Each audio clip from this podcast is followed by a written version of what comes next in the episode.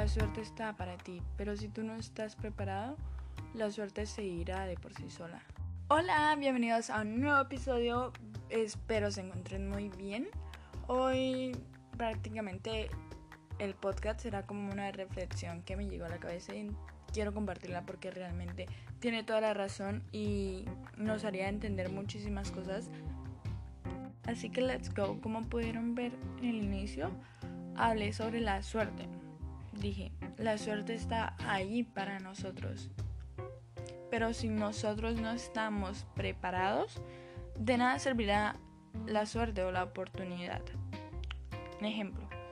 Nosotros tenemos la oportunidad de ganarnos una beca, la suerte de presentar un examen para ganarnos esa beca. Pero si nosotros no sabemos sobre comprensión lectora, no sabemos lo más básico de aritmética, matemáticas, de nada nos servirá esa oportunidad porque muy fácil se nos irá esa oportunidad y fue como que mierda, ¿qué hicimos?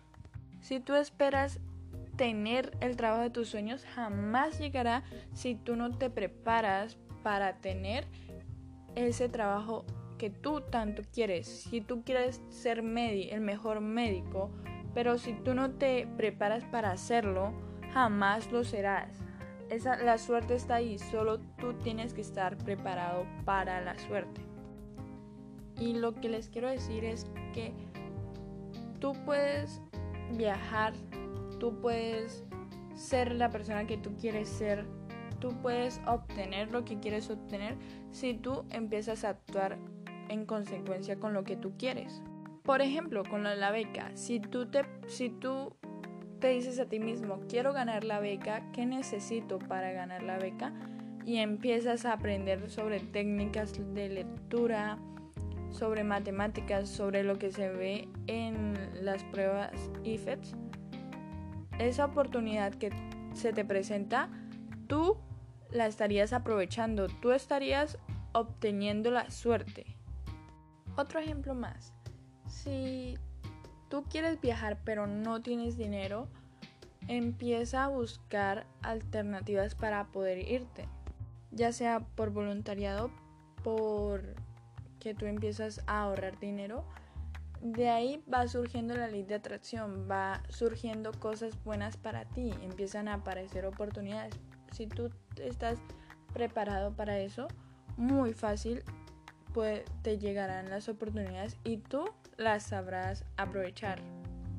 Así que eso es todo, espero que te haya ayudado muchísimo y te invito a que te cuestiones esto, porque creo que diciéndotelo te puedo dar una idea, pero si tú no lo reflexionas no te queda, así que por favor reflexiona este tema de la suerte para que comprendas a tu manera y realmente se te quede.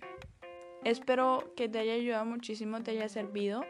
Espero que tengas un lindo día y recuerda que la suerte solo lo consiguen los que están preparados para tomarla.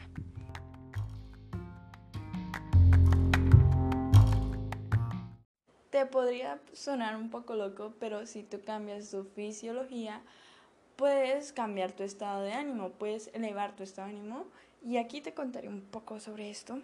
Hola, bienvenidos a un nuevo podcast. ¿Cómo están? Ah, creo que jamás había preguntado eso. Espero se encuentren muy bien. Hoy les hablaré sobre una técnica de PNL que se basa en que tú cambies tu fisiología y tu estado de ánimo sube. Cambiar tu estado de ánimo es eso. Por medio del movimiento, de respiraciones, de visualizaciones, de cambiar tu pensamiento, de cambiar tu tu postura y de eso tratará el podcast, el podcast de hoy.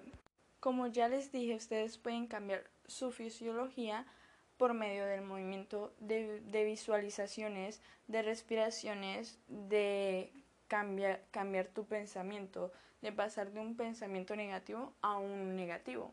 Y lo cual esto hace que tú pases de no tener ánimos de estudiar a tener ánimos de estudiar y esto te puede ayudar mucho, eh, pues aprendes de una mejor manera. Tú puedes pasar de estar triste a estar feliz, de, como ya les dije, de tener ánimos a no, a, de no tener ánimos a tener ánimos.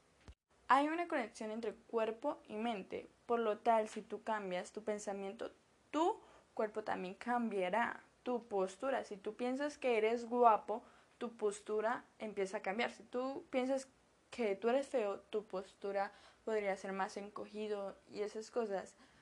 Y por ejemplo, si tú cambias, si tú empiezas a moverte, a, bailar, tu mente le empiezan a dar ánimos y la flojera se, se le va. Porque la flojera está en la mente prácticamente. Entonces, cambiando nuestro cuerpo se puede cambiar nuestra mente. Cambiando nuestra mente se puede cambiar nuestro cuerpo. Si nuestra mente está dañada, nuestro cuerpo también. Si nuestro cuerpo está dañado, nuestra, nuestro, nuestro cerebro también.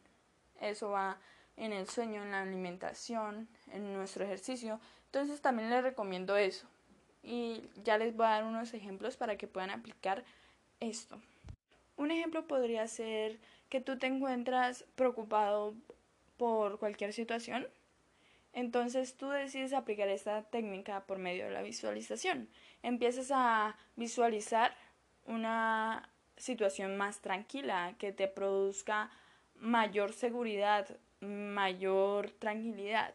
Entonces cambias de estar abrumado, de estar preocupado, a estar tranquilo, a estar, por ejemplo, si tú estás preocupado porque tu madre aún no llega, tienes pensamientos negativos, cambias ese pensamiento negativo por uno positivo tal vez mi madre está con sus amigas, tal vez mi madre eh, tuvo un percance y tuvo que hacer tal cosa.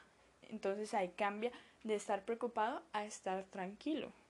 Otro ejemplo con el estudio. Muchos, muchos estudiantes no tienen ánimos, tienen pereza de estudiar, no, no, no tienen ganas de estudiar. Entonces, si tú antes de estudiar empiezas a moverte, empiezas a bailar, empiezas a visualizar un pensamiento que, por ejemplo, si yo estudio, tendré tal cosa. Si yo estudio eh, esto, tendré un mejor futuro. Entonces ahí te entran las ganas.